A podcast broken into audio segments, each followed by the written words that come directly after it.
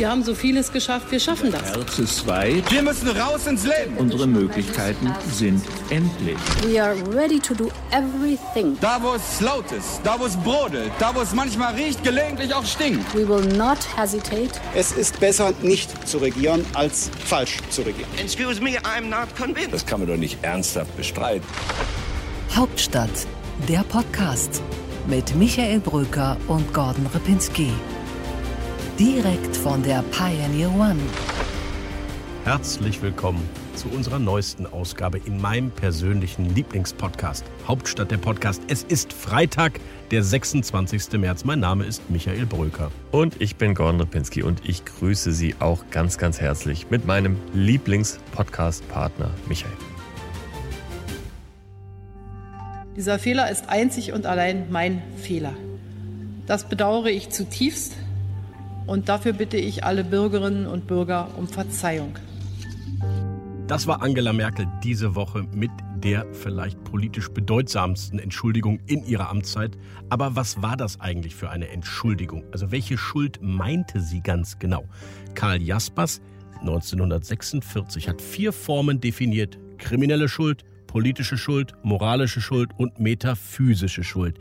Mein Eindruck ist, diese metaphysische Schuld, also eine individuelle und kollektive, das ist die Merkel-Schuld. Man fühlt sich irgendwie schuldig, aber ohne juristisch oder politisch oder moralisch wirklich schuldig zu sein. Ich glaube, das war taktisch. Sie zieht die Pfeile auf sich, um dem Rest ihres Trecks eine Atempause zu verschaffen.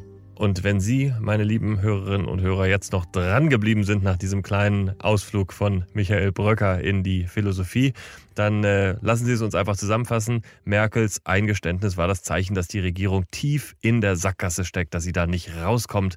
Und äh, so ein Eingeständnis, wie es Angela Merkel, die Bundeskanzlerin, gemacht hat, das macht sie eben nur, wenn es keinen anderen Weg mehr gibt. Mir fällt nur eine Situation ein, in der das vergleichbar war. Das war die Causa Maaßen. Auch da hat sie danach gesagt, da hat sie die Stimmung unterschätzt. Das Entscheidende aus meiner Sicht ist, sie entschuldigt sich für etwas, was eigentlich eine Banalität in dieser gesamten Pandemiebekämpfung ist. Ob jetzt der Gründonnerstag ein Feiertag ist oder nicht, ist aus meiner Sicht nicht so dramatisch, wie dass wir beim Impfen und Testen grandios versagt haben. Dafür hätte ich eigentlich gerne eine Entschuldigung verlangt. Aber da hat sie ja noch vor wenigen Monaten gesagt, also ich glaube, ähm, dass im Großen und Ganzen nichts schiefgelaufen ist und dass äh, wir das bekommen, was versprochen wurde. Das war das erste Resultat gestern. Dann ist natürlich die Frage im Raum, Warum sind die äh, USA schneller? Warum ist Israel schneller? Warum ist Großbritannien schneller?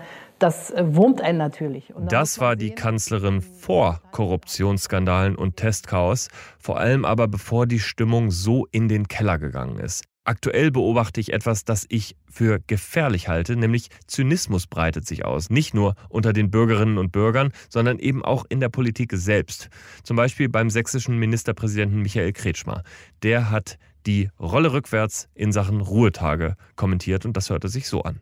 Wie ist das mit den Ostereiern, die ausgeliefert werden müssen und dann nicht ankommen?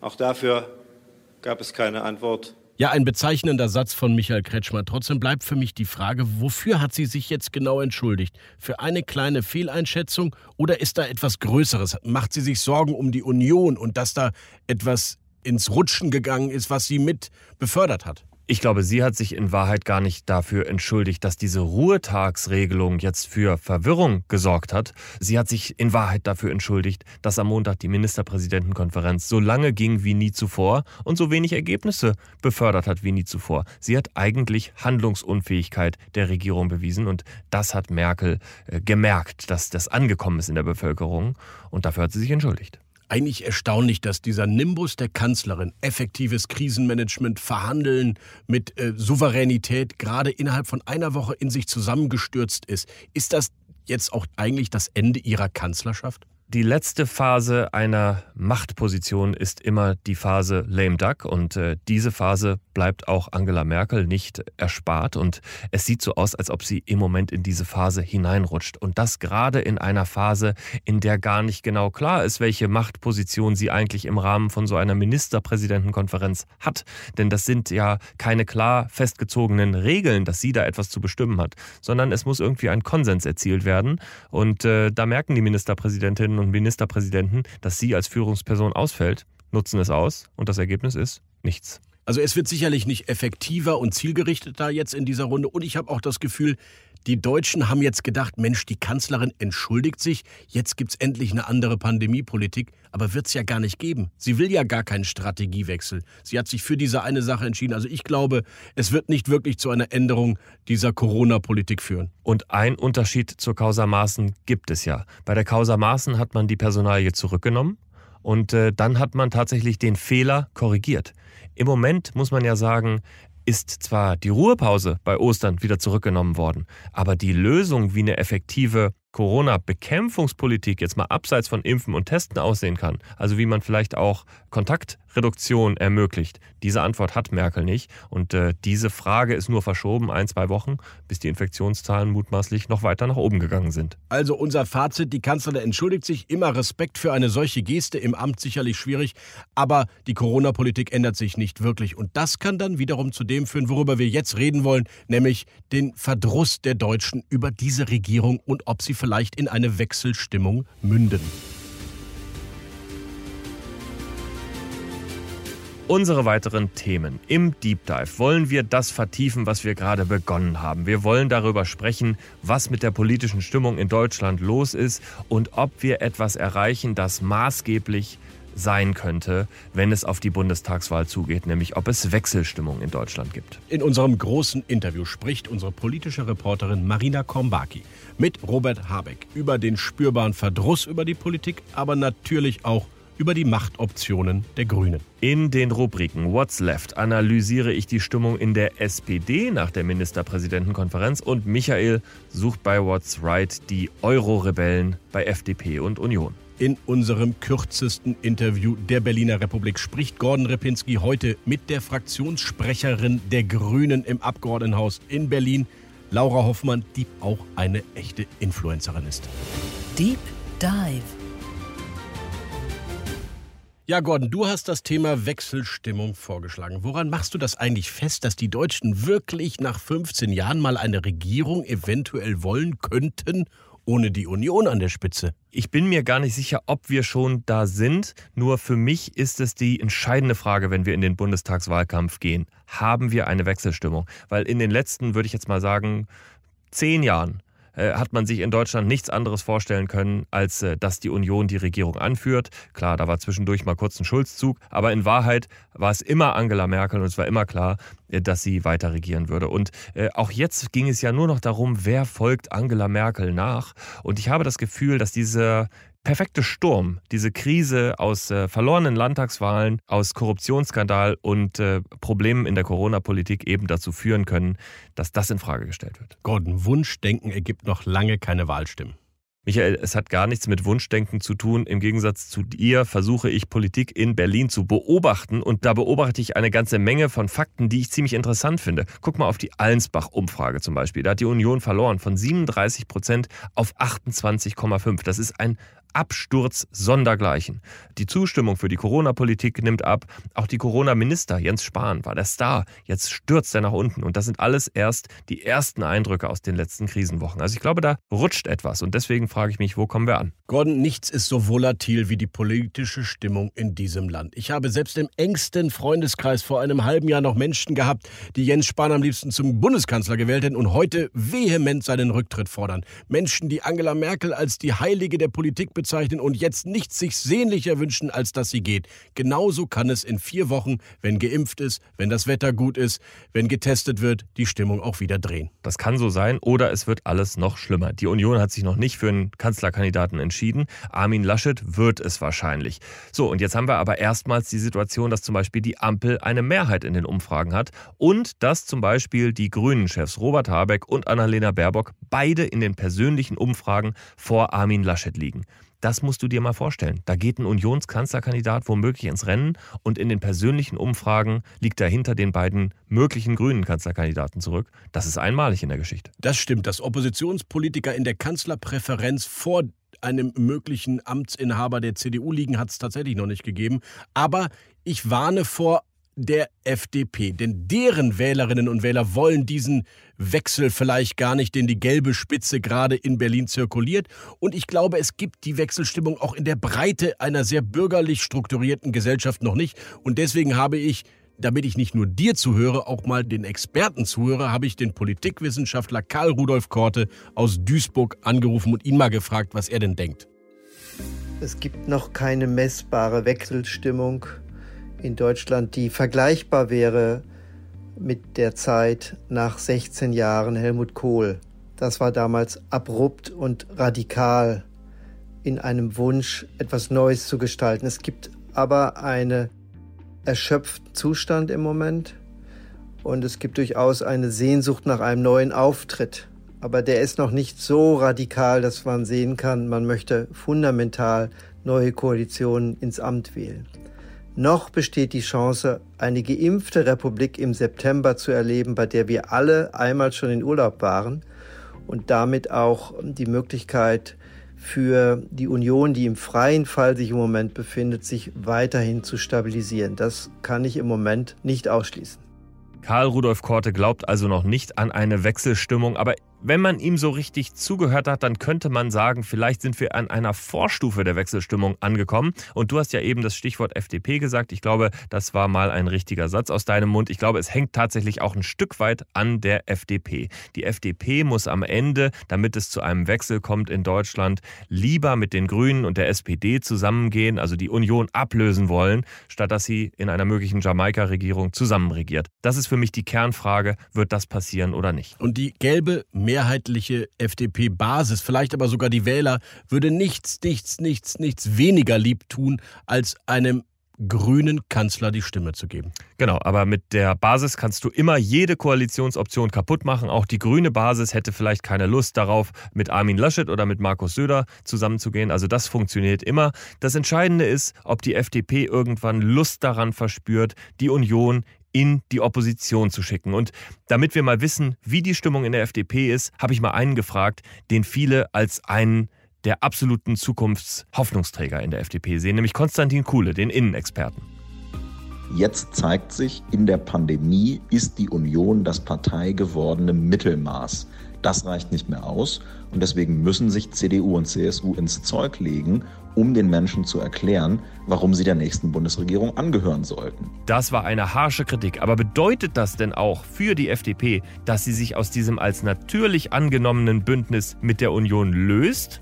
Wenn die Union es nicht schafft, in den nächsten Wochen und Monaten mal aufzuzeigen, welche Inhalte in Deutschland eine Rolle spielen sollen in den nächsten Jahren, dann würden der Union auch ein paar Jahre in der Opposition ganz gut tun. Konstantin Kuhle, natürlich gilt der auch als eher linksliberaler Mann, aber trotzdem interessante Einschätzung. Gordon, für mich ist doch eins viel wichtiger. Ja, es stimmt, der Merkel-Bonus ist ein Merkel Malus geworden. Das erinnert mich so ein bisschen an die Zeit Februar 2017, als ein gewisser Martin Schulz kurzfristig deutlich über der Kanzlerin lag in der Präferenz. Aber weißt du was?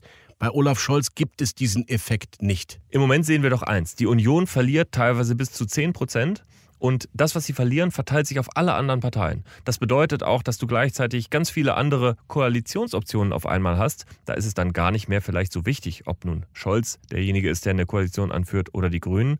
Gefährlich ist für die Union, alles geht von der Union weg und auf alle anderen Parteien. Wenn ich jetzt mal mich in die Seele eines Unionsmenschen hineinversetzen sollte, ich versuche das mal, dann könnte es einfach dazu kommen, dass Armin Laschet inhaltlich jetzt in einer, sagen wir mal, erleichternden Pandemiesituation zu der zentralen Frage kommt, welche Partei soll dieses Land in die Zukunft führen? Also wo kommt der Wohlstand von morgen her, wenn die Pandemie vorbei ist? Und da bei diesen Kompetenzfragen, auch das war eine Allensbach-Studie, gar nicht so lange her, liegt die Union in allen wichtigen Fragen vor der SPD, vor den Grünen, vor den Gelben. Und wenn die Union da wieder hinkommt, dass weniger über die Pandemie und mehr über die Zukunftskompetenz geredet wird, dann hat sie eine Chance gar nicht so lange her ist in dieser Pandemie, wahrscheinlich zu lange. Ich glaube, wir müssen mal ein bisschen abwarten, was in den nächsten Wochen noch für Umfragen kommen. Ich kann mir vorstellen, wenn das Ampelbündnis eine Idee für sich gewinnt und nicht nur irgendeine strategische Option, die alle ganz gern mal nennen, damit sie sich unabhängig machen, wenn die eine Idee für sich entwickeln, dann kann das eine Konkurrenz werden. Ich glaube, wir sind da noch nicht, aber entscheidend ist für mich der Automatismus, die nächste Regierung wird von der Union angeführt. Dieser Automatismus ist durch die aktuelle Krise durchbrochen worden. Und was, wenn doch noch die Kabinettsumbildung kommt?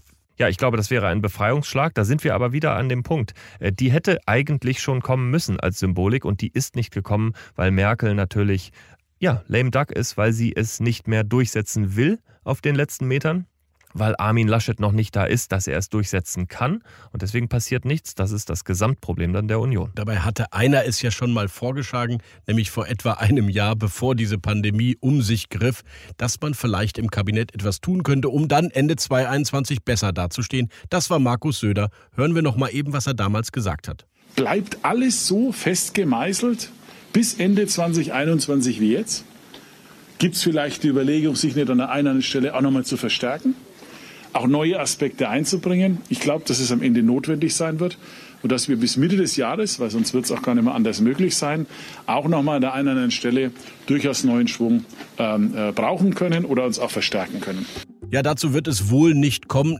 Übrigens auch aus einer anderen Sichtweise heraus. Wer sollte jetzt in dieses Kabinett eintreten wollen? Ja, da finden sich sicher ein paar. Man muss auch sagen, Markus Söder sagt viel, wenn der Tag lang ist. Die Wahrheit ist, er ist CSU-Chef. Er hat das Recht, darüber zu bestimmen, wer auf der CSU-Seite Teil des Kabinetts ist. Er hätte natürlich auch jemanden wie Andreas Scheuer schon längst austauschen können. Wir sind uns also einig, dass die Spekulationen jetzt hier in der Berliner Republik also nicht mehr kommen. Da gibt es ja die Rochade-Idee, die hinter den Kulissen diskutiert wird. Peter Altmaier wird Kanzleramtschef. Helge Braun, der Arzt und Mediziner, wird Gesundheitsminister. Carsten Linnemann wird Wirtschaftsminister. Du hältst das für Quatsch. Ich glaube, dafür ist es zu spät. Das wird jetzt nicht mehr kommen. Das will die Kanzlerin nicht. Das kann Armin Laschet kaum durchsetzen so. Ich glaube auch äh, in der Rechnung, die du da gesagt hast, äh, fällt Jens Spahn völlig weg. Das halte ich auch für absurd, nachdem man ihn so hoch gelobt hat. Ich glaube, die Union wird jetzt so in diesen Bundestagswahlkampf gehen und dann irgendwie einen Neuanfang versuchen. Aber es hätte eigentlich zu einer Kabinettsbildung kommen müssen, ja.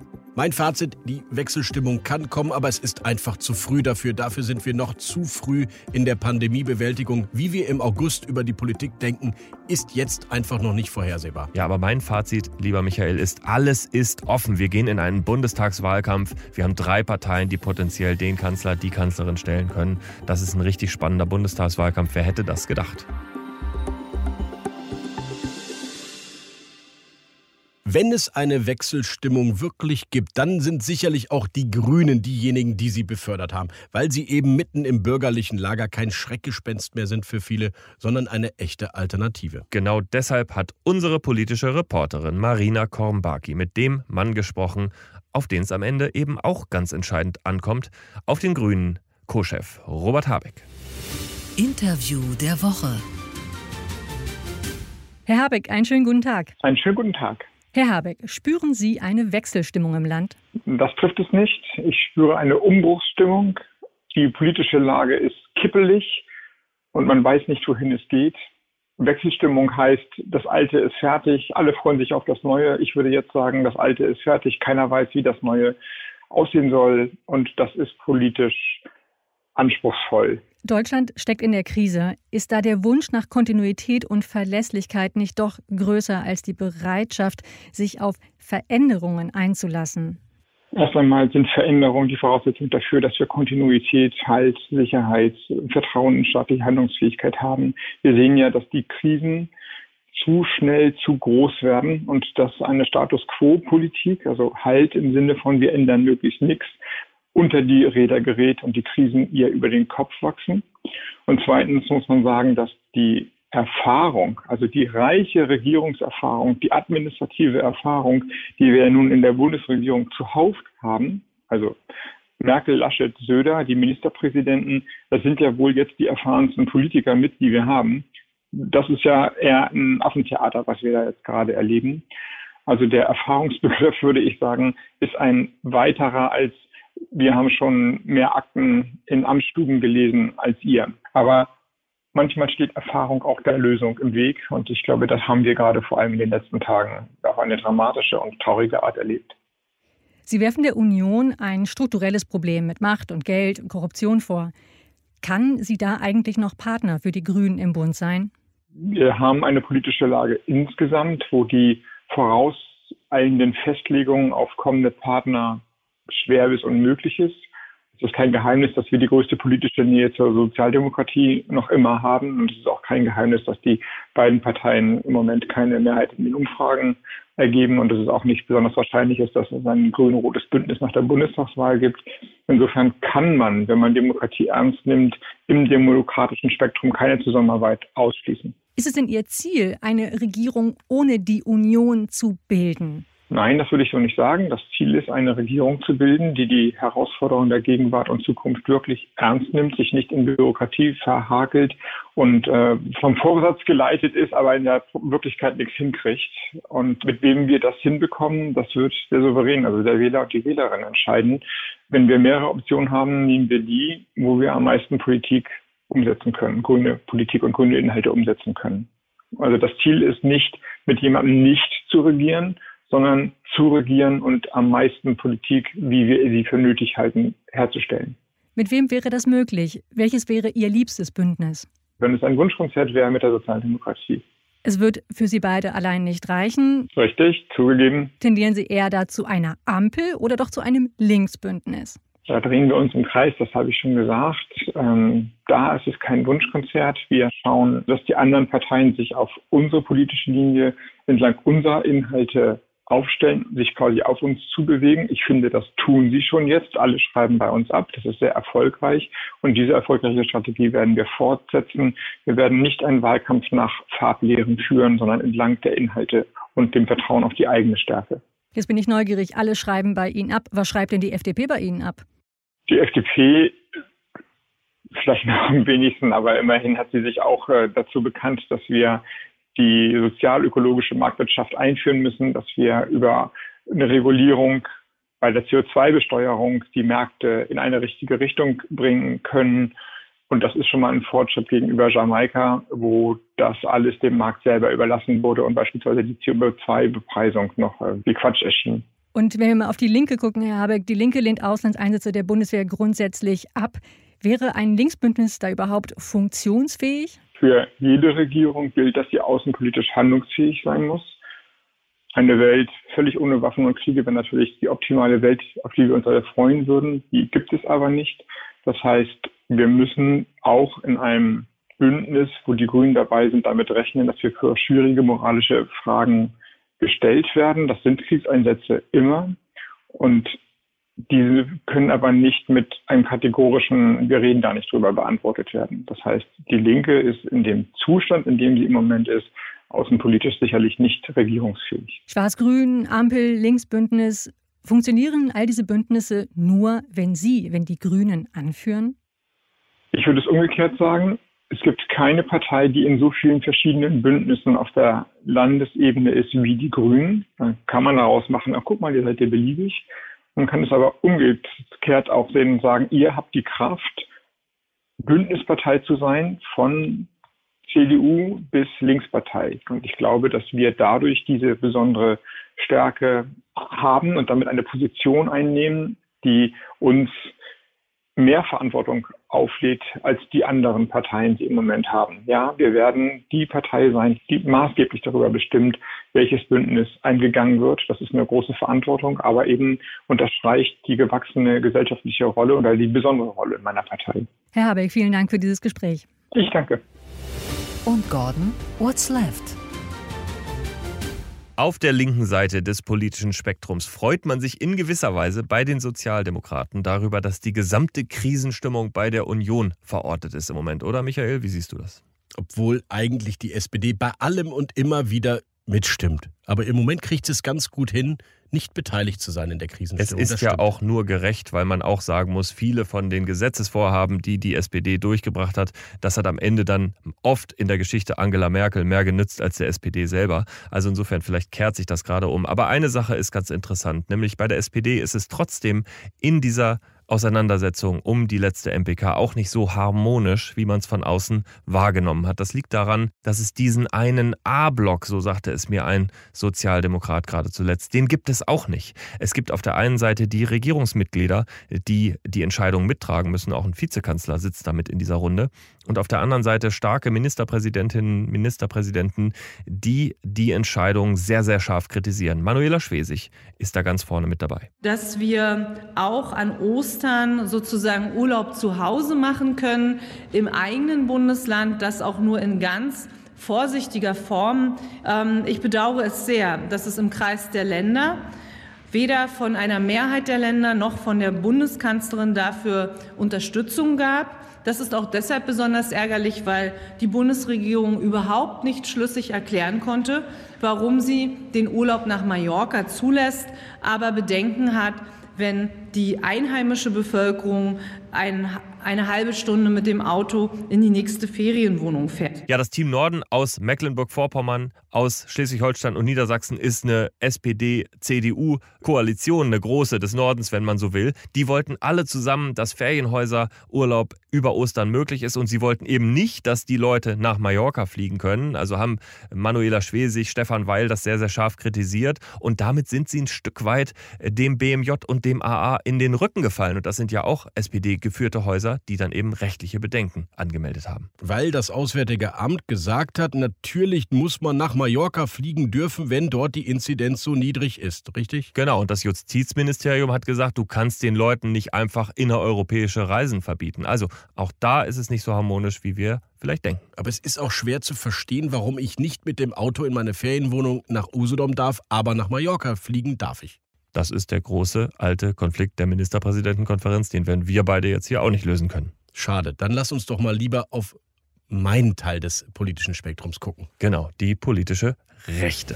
Und Michael, what's right?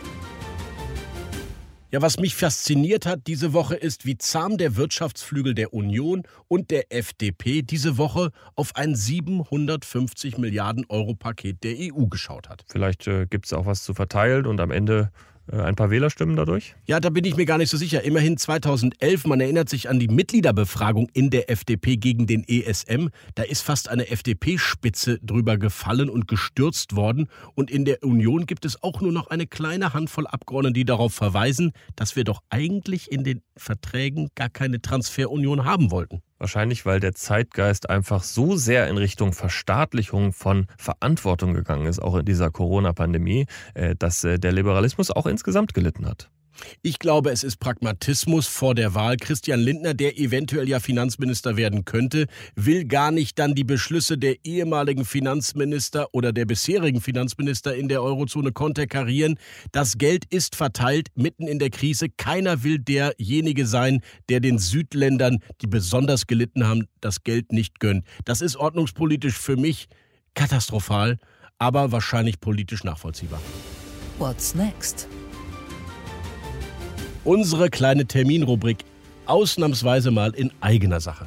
Aber auch nur halb in eigener Sache, muss man sagen, denn es betrifft ja das, was in den Bundesländern passiert. Die Listen werden aufgestellt für den Bundestag und wir schauen einmal durch die Bundesländer, in welcher Partei welche Köpfe wie weit nach oben kommen oder wie weit nach unten durchgereicht werden. Da passiert nämlich eine ganze Menge.